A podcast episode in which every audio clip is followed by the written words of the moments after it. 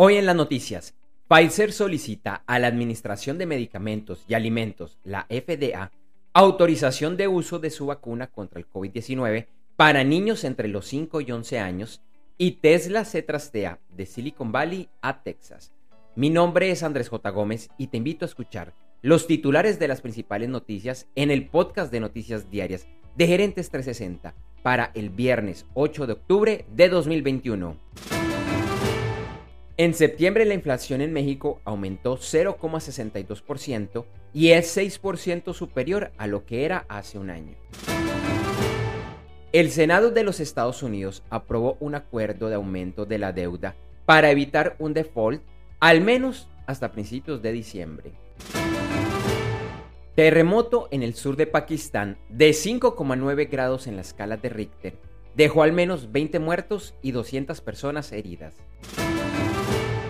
Hoy se entregó el Premio Nobel de Paz a los periodistas María Reza de Filipinas y Dmitry A. Muratov de Rusia por sus esfuerzos para salvaguardar la libertad de expresión. Dos estudios realizados en Israel y Qatar muestran que la vacuna contra el COVID-19 de Pfizer disminuye la inmunidad dos meses después de la segunda dosis. Sin embargo, sigue siendo alta la protección contra enfermedades graves hospitalización y muerte. Pfizer oficializó ante la Administración de Medicamentos y Alimentos, la FDA, una solicitud para aplicar su vacuna contra el COVID-19 a niños entre los 5 y 11 años. La FDA ha prometido acelerar este proceso e inicialmente se reunirá el 26 de octubre para discutir el tema y es posible que la aprobación se dé en los primeros días de noviembre. Moderna informó que construirá una fábrica para producción de vacunas en África, capaz de producir hasta 500 millones de dosis al año. Esta construcción tomará tiempo y actualmente la empresa está definiendo el país donde quedará ubicada.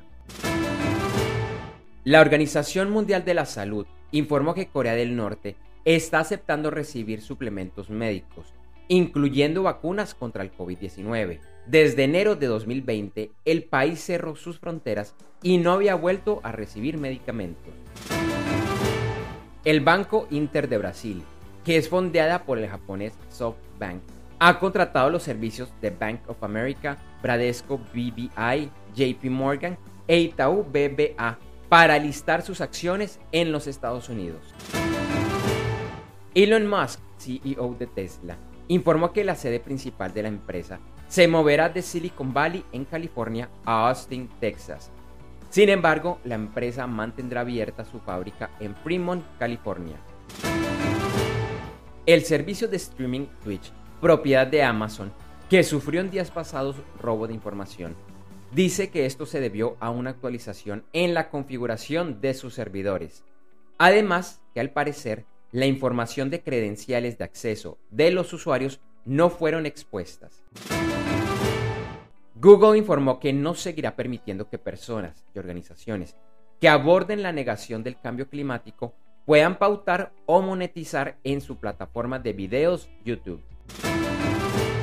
Ayer jueves los principales mercados accionarios a nivel mundial cerraron con ganancias.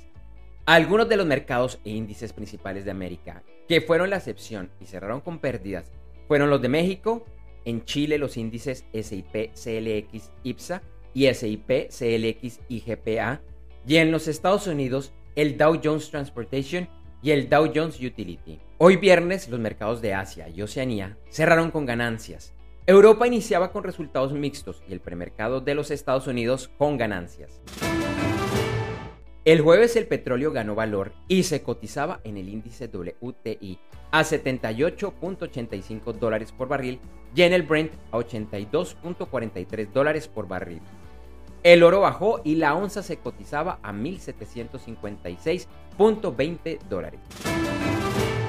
Algunos commodities y sus futuros que estaban teniendo las principales ganancias el viernes eran el algodón, la madera, el cobre, el paladio y el ganado de engorde. En criptomonedas, el Bitcoin continuaba subiendo y el viernes rondaba los 55.500 dólares. Ethereum también subía y se cotizaba alrededor de los 3.630 dólares. Algunas criptomonedas que han tenido un importante aumento de valor en las últimas 24 horas son Phantom, Harmony y Jern Finance.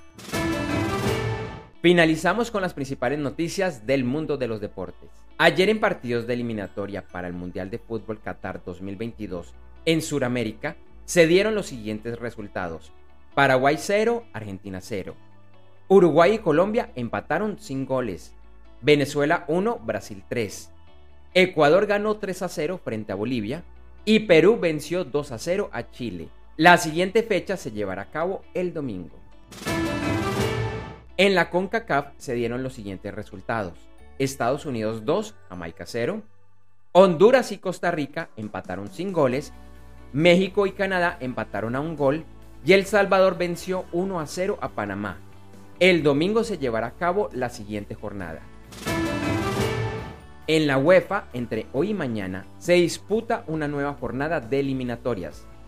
Destacamos para hoy los partidos de Rusia versus Eslovaquia, Letonia versus Holanda, Alemania versus Rumania y Turquía versus Noruega. Gracias por escuchar este episodio de Noticias Diarias de Gerentes 360 y te invitamos a que te suscribas en tu directorio favorito de podcast buscándonos como Gerentes 360. También encontrarás este y todos los episodios de Noticias Diarias de Gerentes 360 en nuestra página web www.gerentes360.com. Te recordamos que Noticias Diarias de Gerentes 360 se publica de lunes a viernes en horas de la madrugada de América y es un corto podcast con los titulares de las principales noticias en el mundo para empresarios, emprendedores, gerentes, CEOs y miembros de la alta y la media gerencia para empezar el día bien informado. Además, todos los lunes, martes si el lunes es festivo o feriado en Colombia, vamos en vivo con nuestro programa principal de Gerentes 360 a las 8 de la mañana hora de Colombia, Ecuador, Panamá y Perú. Este programa es un videoblog de unos 35 a 45 minutos de duración donde además de las noticias contamos con entrevistas, invitados, análisis y mucho más. Lo puedes seguir en vivo ingresando a www.gerentes360.com y un par de horas después de finalizar la transmisión en vivo encontrarás la versión de solo audio en los principales directorios de podcast. Feliz día, éxitos en tus negocios y nos vemos o nos escuchamos pronto.